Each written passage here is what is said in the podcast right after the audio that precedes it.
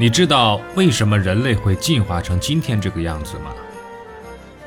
你知道不同人种之间的差异究竟从何而来吗？你知道男人和女人到底有什么本质的区别吗？这些看上去司空见惯、细究起来一头雾水的难题，在这里将为您一一揭晓。请听《疯狂人类进化史》，作者史军。由文措为您播讲。人为什么不长毛？人类体毛的整体脱落呢，和局部保留都是对环境的适应，或者是男女博弈的结果。脱去体毛的人类发生了巨大的连锁变化，裸露的皮肤散热效果极佳，直立行走的潜能呢得以充分的展现。长途奔跑使得捕猎效率空前的提高，人类呢因此可以吃到更多的肉食，营养水平呢也大为的改善，为人体的深入进化打下了坚实的基础。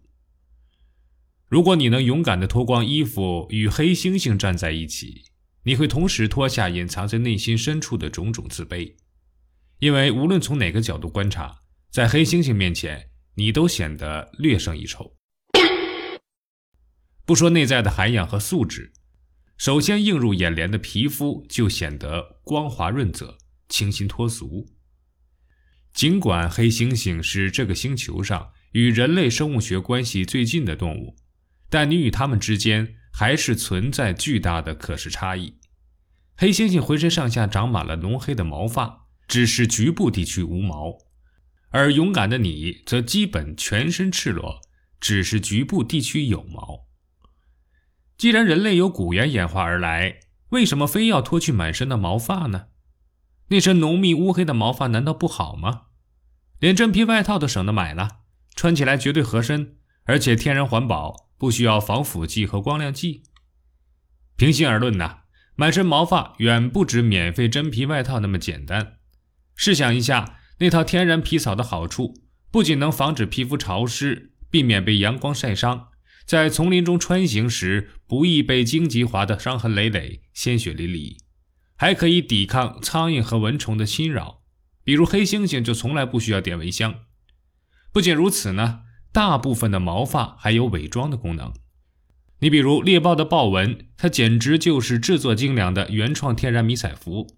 而老虎的斑纹呢，与丛林中洒下的光影极为相近，所以才能屡屡偷袭得手。而脱去毛发后的伪装效果将会大打折扣。其实毛发还有一个意想不到的作用，那就是表达情感。就拿家猫来说，它乖巧的时候，毛发呢也会很乖巧，摸起来一顺水的服帖，很少有逆毛。可一旦小家伙生气，小小的动物也会表现出汗毛倒竖、虎目圆睁的架势。狗呢，在打架前的热身运动中也采用类似的套路。先是呲牙咧嘴，脖子间的毛发会突然立起，看起来狰狞恐怖，给人凛然不可侵犯的感觉，足以吓傻平庸的对手。此即所谓不战而屈人之兵。虎狼之辈都是行家里手，狮子鬃毛的威力甚至超过闪着寒光的獠牙。毛发在竞争中无疑起到了擂鼓助威的作用，在性选择时也有助于力压群雄。人类呢也有相似的反应，突然遇到可怕的事件或是极度愤怒时，毛发也会竖立起来，只不过由于汗毛过于细小，不易被察觉罢了。毛发另一个不为人知的重要功能是帮助动物彼此认识。一只猫看见另一只猫并心生暧昧，主要是根据毛发的纹路来判断它是否是同类。一般而言呢，在野生状态下。猫绝对不会把体型相近的狗看作朋友，更不会主动上去凑热闹，甚至企图发生关系。原因很简单，它们的外套样式足以证明对方非我族类，其心必异。由此看来，小小毛发竟然事关繁殖大业。如果忙了半天却追错了对象，就会立即从绯闻升级为丑闻。正因为毛发具有如此重要的作用，所以呢，百分之九十以上的哺乳动物都有毛发。裸体的家伙大都生活在地下或者海里，比如裸鼹鼠，常年累月地生活在洞中，既不需要毛发保暖，也不需要毛发防晒，它们索性脱去毛发，顺便免除了满身寄生虫的困扰，整日赤身裸体，毫无羞耻之意，在地洞中过着颠倒日月的生活。只是小小的身体脱去皮毛后，保温性能有所下降。反倒出现了类似冷血动物的代谢特征，有时需要靠冬眠渡过难关。好在地洞恰好也是睡觉的好地方。另一大类脱去毛发的哺乳动物是鲸鱼和海豚，它们与水獭不同，水獭经常需要上岸，而鲸鱼常年不到海滩晒太阳，在水中披着一套潮湿的毛发，当然没有任何意义。可是还有一类哺乳动物，既不生活在地下。也不生活在水中，却也是毛发稀少，一副少年老成的模样。比如大象，虽然我们的焦点往往停留在它长长的鼻子和獠牙上，生物学家却对它们稀疏的毛发很感兴趣。那或许有助于理解人类的脱毛现象。科学界并不认为大象毛发稀疏难以理解，大象个头太大，皮肤被撑得很开，不需要详细计算就可以知道。单位面积毛发数量肯定少了很多，就好比把人的大脑放大十倍，那一头原本浓密的长发必定会稀疏不少。但一个理论要想让人信服，就必须能应对各种刁难。大象的反例来自灭绝的猛犸，那个家伙个头和大象差不多，却有着浓密的长毛。有人解释说，猛犸生活在寒冷的西伯利亚，非常需要毛发御寒。而大象呢，主要生活在热带，对毛发的依赖并不是很强。问题是，和大象生活在相同地区的斑马、狮子等都有浑身的毛发，照样生活的很好。那为什么独独是大象少毛呢？更为合理的观点是，虽然斑马、狮子与大象生活在同一地区，面临的实际问题却并不相同。这个实际问题是什么呢？就是斑马和狮子虽然个头很大，但还没有到与大象相提并论的程度。而个头越大的动物，相对表面积及体表面积和体积之比就越小。相对表面积越小呢，就意味着散热功能越低。个头大的动物散热功能反而差，这正是大象的弱点。庞大的体型必然产生巨大的热量。事实证明。它们的体表温度在哺乳动物中是最高的，常常高达五十多摄氏度，其他哺乳动物根本是难以忍受的。Oh no！为了解决散热问题呢，大象表皮长出了很多褶皱，以增加散热面积，同时呢，脱去了多余的毛发，否则会被活活的热死。与大象相似，个头很大的犀牛、河马等毛发也都很稀少。现在的问题是，解释大象毛发的理论并不能直接应用于人类。人和大象是完全不同的动物，和鼹鼠、鲸鱼也完全不同。人既不生活在地下，也不生活在水里，个头也没有大象那么庞大，可却偏偏把一身诱人的毛发给脱掉了，这岂不怪哉？为此呢，科学家不得不开发新的理论来解释人类光滑皮肤的原因。不然呢，便会遭到好奇心极强的大众的一致鄙视。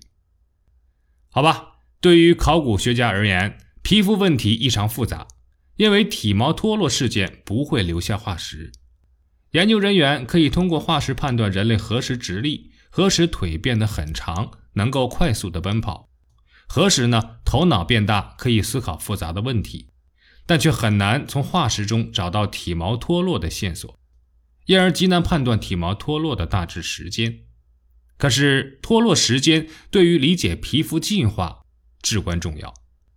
如果能确切的知道体毛脱落的地质年代，就可以跟踪当时的地球气候和环境等因素，进而呢分析体毛脱落的原因。然而现在并没有发现体毛脱落的化石，我们必须依靠化石以外的证据。很少有人知道。黑猩猩浓密黑毛之下的皮肤竟然是可爱的粉红色，据此可以推测，人类早期的皮肤其实也应该是粉红色。可是，拥有粉红色皮肤的现代人极其少见，期间必然发生了巨大的变异，而肤色变化可以从基因中找到证据，这给出了追踪脱毛时间的重要线索。肤色变化必然发生在脱毛之后，或者说，只要脱毛，肤色就必须发生变化，否则将很快被非洲毒辣的阳光晒死。科学家的研究结果令人惊喜，果真存在控制肤色的基因序列。分析表明啊，非洲黑人几乎都有一个相同的肤色基因突变，时间呢大约在一百二十万年前。也就是说，最迟从那时起，人类的肤色就开始变化。自那以后，我们的祖先就彻底脱去了体毛。我们可以想象一下，那是何等壮观的画面。在强烈的非洲阳光下，原始人类赤身裸体、长发飞扬，毫无顾忌地在一望无际的稀树大草原上纵情奔跑了一百多万年。好了，有了大致的脱毛时间，我们还需要进一步追问脱毛的原因。对此呢，科学家却一时不知道该如何回答。年代的久远，证据的缺乏，环境的巨大改变，使这一问题充满了变数。充满变数的问题呢，其实就是非常困难的问题，但解决的办法却意外简洁，只用一个字就可以概括，那就是猜。当然，科学家们的猜测多少要有一些科学依据。为了与茶馆里的胡扯八道区别开来，他们一般会给自己的猜测起一个更漂亮的名称，叫做假说，其本质则仍然是猜。只不过是比较有水平的猜测。既然是猜测，就意味着很多人都能说上几句。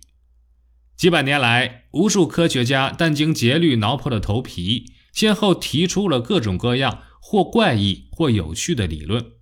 有人呢，甚至被逼迫到了胡说八道的地步。比如，有人认为，如果人类仍然保留着满身毛发，就很难清理粘到身上的草籽和粪便。这种观点，我从一位乡下挑粪老农那里也听到过。他当时浑身臭气，思维呢却很清晰，对天上地下的很多事情都有自己的看法。所以啊，到现在为止，讨论人类体毛脱落的假说已经有十几万套了，听起来似乎都有点道理，但又总有那么一点漏洞。很多天才式的猜想，后来都被证明是错误的。好在聪明的人总在不断的涌现，聪明的理论也在一波一波的冲击着愚蠢的观点。